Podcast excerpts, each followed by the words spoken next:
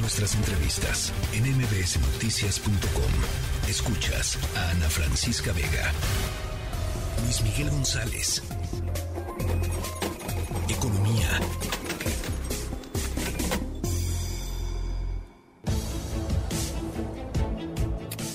Luis Miguel González, ¿cómo estás? Eh, oye, eh, viene la cumbre de, de, los líderes de América del Norte el próximo 10 de enero, el martes 10 de enero. Eh, la agenda económica es, es, importantísima y dentro de la agenda económica, pues la energética, ¿no? Totalmente. buenas tardes. empiezo con un dato que se dio a conocer hoy de parte de Estados Unidos y es el ranking de los países que le venden a Estados Unidos, en primer lugar está Canadá, 14.3%, 14.4%, México 14.3% y China 14.2%. Esos son los tres principales vendedores de Estados Unidos. Sí. ¿Por qué quise empezar con esto? Porque por más que se diga que se está desacoplando de China, etcétera, todavía ni Canadá ni México han podido pegarse de China. Y esto es uno de los temas que van a van a estar en la discusión. Hay que recordar que aparte del presidente Biden y el primer ministro Trudeau, vienen los secretarios de Economía, la secretaria de Economía de Estados Unidos, viene eh, el el canciller o el secretario de Relaciones Exteriores, y va a haber reuniones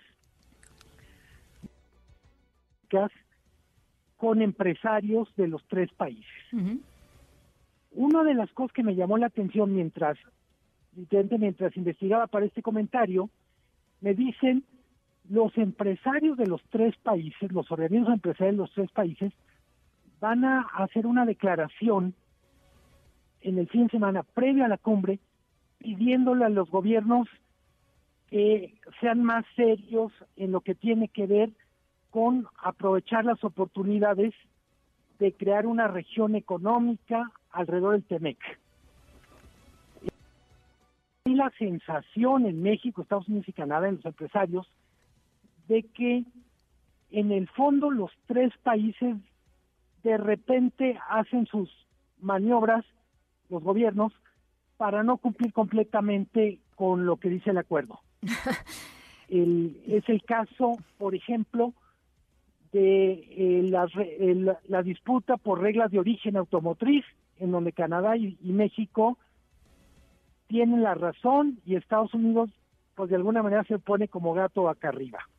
Pero es también el caso de México en el caso en, en el tema energético gigantesca, histórica, pero lo cierto es que China todavía sigue en, en literalmente en, en la en el mapa del comercio de esta región, en parte porque ni México ni Canadá han podido meter el acelerador en lo que tiene que ver con captar inversión y generar más comercio con Estados Unidos. Sí, sí.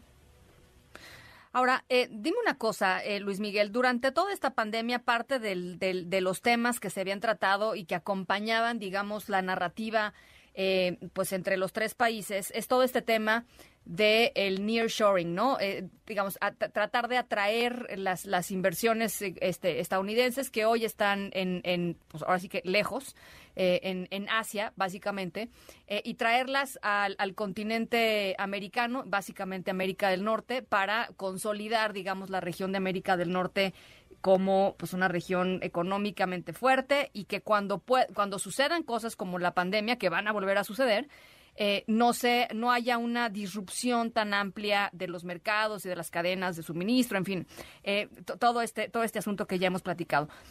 Eh, yo a veces me pregunto, Luis Miguel, y justo por me, me, me, sale este comentario por lo que tú dices, yo a veces me pregunto si, si estas narrativas son narrativas que vienen de la academia, que vienen de los buenos deseos que vienen de que les conviene de pronto poner sobre la mesa este pues estas narrativas como de integración eh, pero que en el fondo hay todavía pues serias diferencias desconfianzas eh, y, y, particularmente de Canadá y de México pues eh, pues sí, desconfianzas brutales de asociarte con el gran gigante que es Estados Unidos y terminar bajo su yugo eventualmente, ¿no?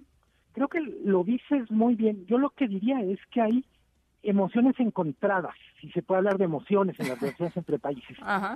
Por un lado hay ganas de acercarse más y por otro lado hay ganas de reforzar la, la independencia, cierto nacionalismo, y eso ocurre en Canadá, ocurre en México y ocurre en Estados Unidos.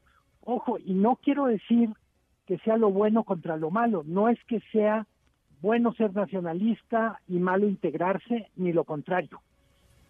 Eh, lo que creo es que de estos de estas emociones complejas en la relación comercial, lo que tenemos es que hay impulsos para integrarse más y si lo podemos decir así, frenos para no integrarse tanto. Eh, al final, no hay que perder de vista la relación económica de Estados Unidos con China es un caso de éxito si lo vemos en los últimos 40 años. Eh, ahora que está de moda hablar de inflación, una de las razones por, por las que tuvimos tan, tantos años de inflación baja tenía mucho que ver con el efecto que tuvo para la economía del mundo, en particular para los Estados Unidos, la entrada de China como gran productor de ropa, juguetes, electrodomésticos, etcétera. Creo que lo que va a ser muy interesante ver en estos primeros días de la semana próxima, primero es, no solo son los tres presidentes o los tres mandatarios, están su equipo y están los empresarios de los países. Segundo, probablemente no haya grandes declaraciones, pero sí va a haber una agenda de trabajo que yo creo que en algún sentido refleja cierta incomodidad, desesperación de decir, oigan, pues pasa el tiempo y lo cierto, como bien dices tú, es que el nearshoring o relocalización es una realidad, pero también es una fantasía. Pues sí. Porque no ha cumplido con todo lo que podría desarrollar. Sí, Nunca se llega a cumplir con las expectativas ni con los potenciales. Eso es lo que es muy raro en la región de América del Norte, ¿no? O sea, hay algo ahí que, que no termina de cuajar, como dirían las abuelas, ¿no?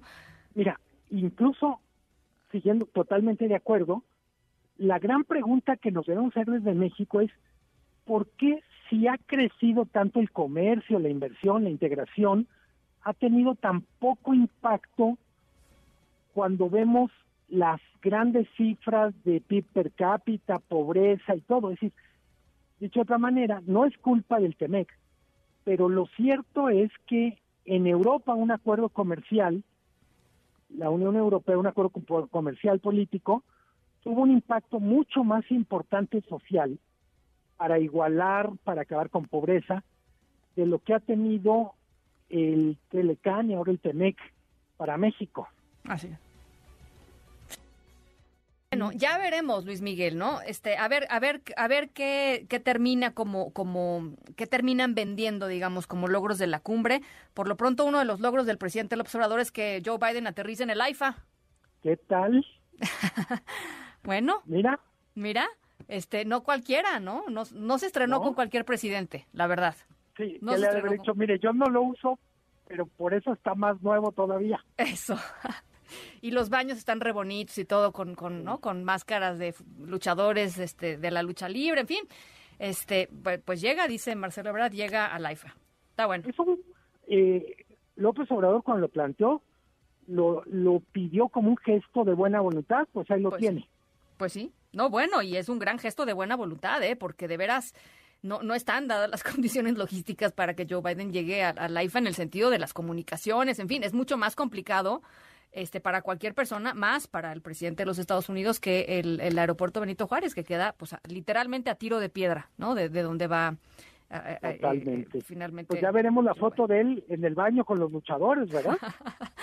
Te mando un abrazo, Luis Miguel. Ojalá que no veamos esa foto. La verdad, yo no tengo ganas de ver esa foto, pero bueno, un abrazo. Qué bueno que lo hiciste tú. Me arrepentí justo después de decirlo. abrazo, Luis Miguel. Abrazo. La tercera de MBS Noticias.